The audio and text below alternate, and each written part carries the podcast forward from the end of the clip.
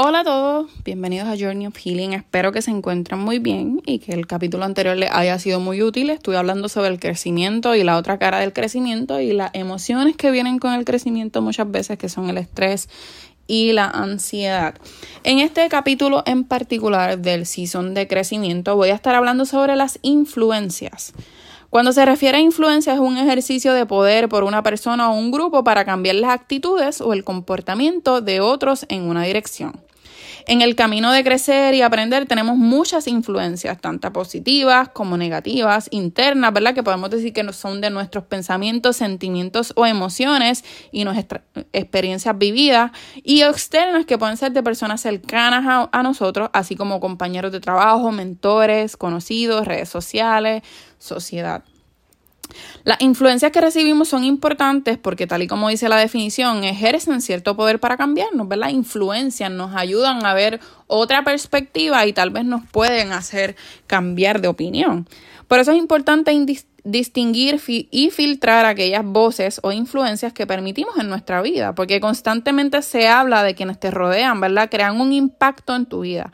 Así que si te rodeas de personas que te apoyen y te inspiren a ser tu mejor pensión, tendrás más probabilidades de lograrlo. Que si te rodeas de personas negativas, personas que no te confronten, que no te corrijan y no te apoyen de manera correcta, porque necesitamos también personas que nos ayuden a cuando estamos bien, nos den support, nos den energías, pero también cuando estemos drenados o cuando no estemos haciendo las formas de cosas correctas, nos corrijan, porque parte de crecer y parte de llegar a ser nuestras mejores versiones, parte de sanar es tener otras personas que nos, nos digan, mira, hiciste esto malo, esto está malo, este comportamiento que hiciste, porque si no, ¿verdad? No vamos a tener nada, así que es importante prestar atención a aquellas cosas que vemos, a aquellas cosas que escuchamos y las personas que están a nuestro alrededor, porque cada una de ellas van a tener un impacto en quiénes somos y lo que queremos ser. Así que no es tan solo importante las influencias que recibimos de otras personas, sino aquello que escuchamos, ¿verdad? Como dije, vemos y leemos. Cada una de ellas tiene el impacto en nuestro pensamiento. Debemos tener en cuenta que todo empieza con un pensamiento. Ese pensamiento lo llevamos a la acción, esa acción se vuelve un hábito y un hábito se vuelve un comportamiento. Así que todo tiene un efecto dominó en nuestra vida, aunque muchas veces no lo vemos así. Nuestras influencias deben ir alineadas a lo que deseamos en nuestra vida. Serán de nuestra red de apoyo cuando estamos decaídos y también nos inspirarán a progresar, a ser nuestra mejor versión y nos ayudarán a crecer. Como dice, me encanta este pasaje que lo, lo vi hace poco. Dice en Proverbios 27 a 17 de la versión Dios habla hoy, el hierro se afila con hierro y el hombre con otro hombre.